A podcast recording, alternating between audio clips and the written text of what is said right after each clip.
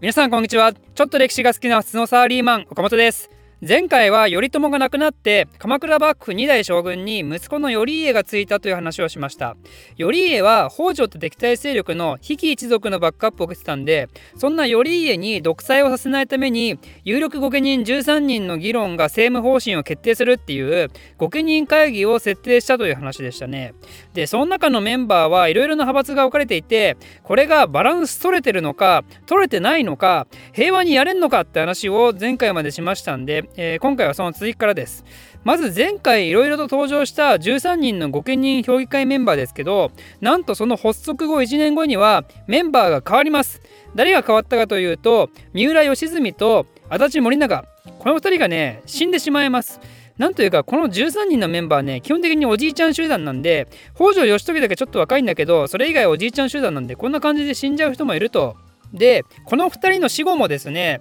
これまた御家人メンバーの中で大きな事件が起きてそれの中心にいたのが梶原景時ですね。梶原景時は源平合戦の時もちょびっと出てきた人物ですね。あの義経と同行してあまりの義経の応募っぷりに頼朝にあいつ勘弁しろってこう泣きついてきた人ですね。だから梶原景時ってのは初期の段階から活躍していた人である意味鎌倉幕府の立役者なんですね。この人がですね北条家と早速一悶着を起こすことになります。何をしたかというとこの人は典型的ごますり型の人間で強力なトップの小判ザメとなることで自身の価値も上げていくというスタイルなんですね。なんで影時的には13人による評議会なんてのは自身のスタイルに合わないんですよ。それよりも将軍の頼家にはもっと権力を持ってもらってその中で自分を一番可愛がってもらいたいとそう思ってるわけなんですよね。なんで御家人会議がいつも荒れるわけですよ。お前らの意見はどうでもいい。頼家殿はこう考えである。みたいなね。頼家殿はこう考えである。皆の者同意でよろしいか。何反対でもお前の意見はどうでもいい。なぜなら頼家殿はこう考えなのであるからして。みたいなね。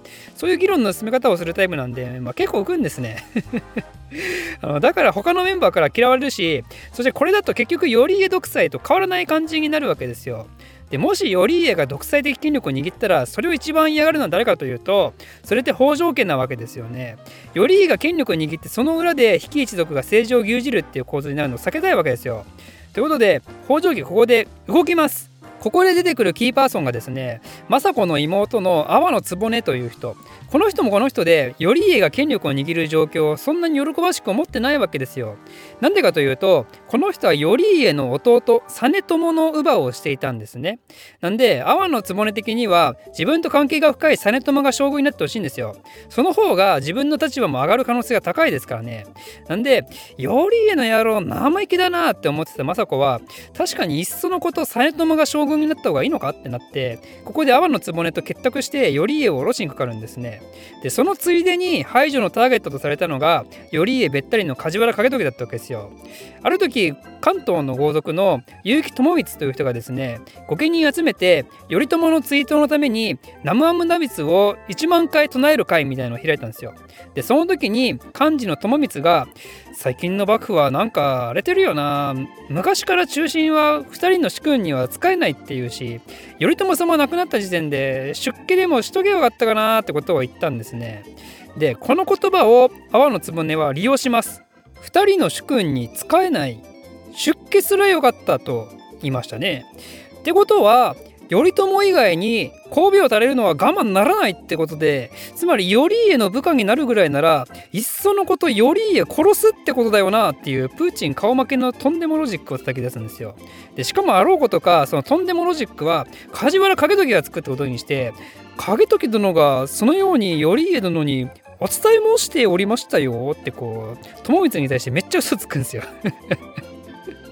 これはね、友光ぶち切れるわけですね。てか誰でもぶち切れますよね。頭おかしいんじゃねえか、梶原景時の野郎はって。頼朝の追悼会だから、頼朝に対する真摯なリスペクトの気持ちを口にしただけであって、何をどう捉えれば、それが現将軍を殺すってことにつながるんだって。で繰り返すと梶原景時は本当はそんなこと一言も言ってないんですけどでも小判ザメスタイルの景時って御家人からも人気がなくてまあ景時ならいいかねんなみたいなまるで事実のように扱われてそんで御家人たちが梶原景時追放の決議を出したんですね。でその結果景時は鎌倉から追い出されることになります、まあ、でも景時も納得いかないんで京都に向かって幕府反乱軍を形成しようとしたんですけどその前に京都に行く途中静岡県辺りで伏兵に捕まって殺されてしまうってことなんですね。こうして頼家の腰巾着のような人物を始末した政子阿波の局姉妹なわけだったんですけど頼家引きずり下ろし作戦に対して他にも手は打ってであってですね頼家は自分の信頼できる5人の武士これを5人衆として自分のそばに落ちたんですけどこのうちの1人が北条側のスパイだったとかいろいろと裏工作をするんですね。そんでその後もいろいろあって阿波の局の旦那が頼家勢力に交際でさらに対立深まるとかねまいろいろあるんですよ。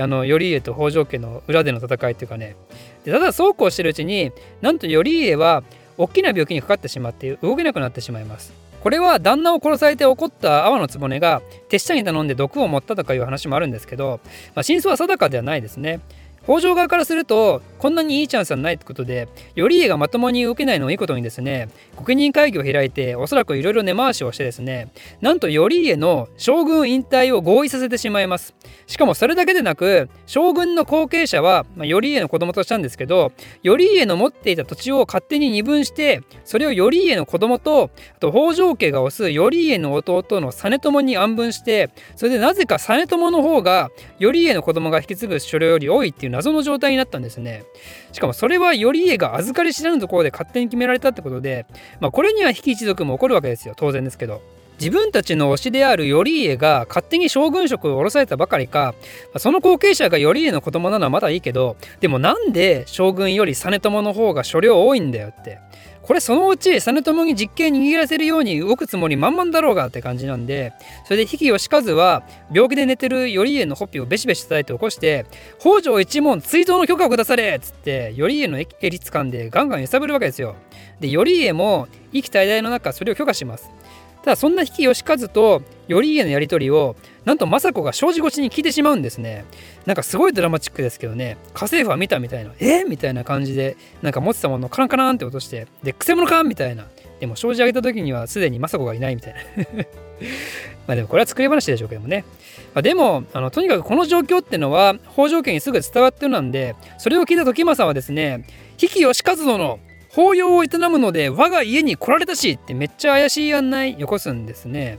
これはねあまりにも怪しいので比企一族は止めるわけですよ。いけないっつって絶対北条の藁ですいけませんぞってこう止めるんですけどでも比企義和はですねここで行かねば男は去るというか、まあ、この時点で北条側に頼家が北条追悼の例を出したっていうのは伝わってないと思ってるんで今は何もないふりして普通に接した方がいいだろうってことで比企義和は「うるさい止めてくれるな俺は行くぞ!」って言って結局時政邸に赴いてで案の定殺されます。でなんとか逃げ延びた手下によってその状況が比企一族に伝わって比企一族はそのまま頼家の子供を連れて館に立てこもったんですけど結局北条勢力が押し寄せてきて頼家の子供もろとも比企一族は滅ぼされたんですねこれを比企義和の変と言います1203年に起きた事件ですね。で、北条家の横暴というか、北条家の勢いまだまだ止まらずにですね、なんと病気で倒れてる頼家、別にまだ生きてるんですけど、それを勝手に死んだことにして、京都の朝廷に伝わってたんですよ。